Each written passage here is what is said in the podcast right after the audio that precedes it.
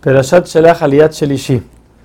Aunque Caleb y Joshua trataron de convencer al pueblo de que la tierra es muy buena, el pueblo, el pueblo no quería escuchar más y trataron de apedrearlos.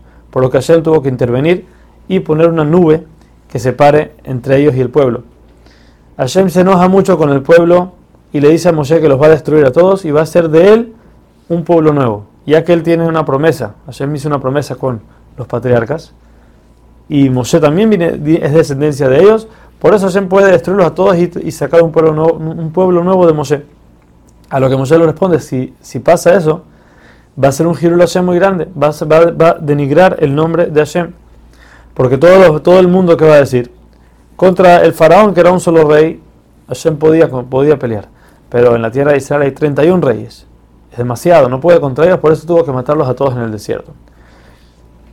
Hashem acepta la razón de Moshe y perdona al pueblo, pero hace un juramento en que todas las personas que vieron sus milagros en Egipto, en la partida del mar, y con todo y eso no creyeron en él que los puede llevar a la tierra de Israel, ellos no van a entrar a la tierra.